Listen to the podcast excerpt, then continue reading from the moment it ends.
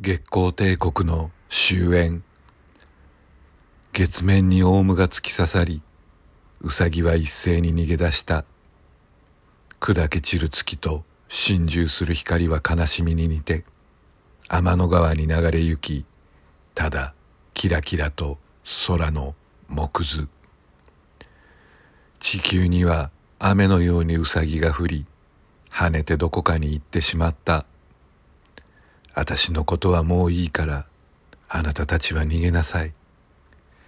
かぐや姫の一言で南蛮場といううさぎは泣きながら言ってしまった。さてこれからどこへ行こう。月明かりのない首都高速湾岸線をかぐや姫はとぼとぼ歩く。あちこちに咲いた巨大な鉄砲よりその白い花の中から鋼鉄の管には滑り落ちアスファルトの上をおびただしい数の奴らは這い回る。月うさぎを捕獲するために奴らは這い回る。鋼鉄の赤い甲羅体からは海の匂いがして潮に錆びている。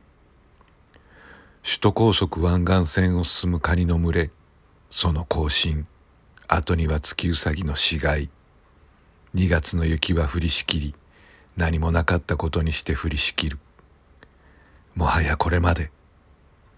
かぐや姫は喉をついて言葉を失い永遠に月はこの世から月言葉を失った。夜が明けていつものように人々はせわしく電車に乗り込むけれど人々は知らない。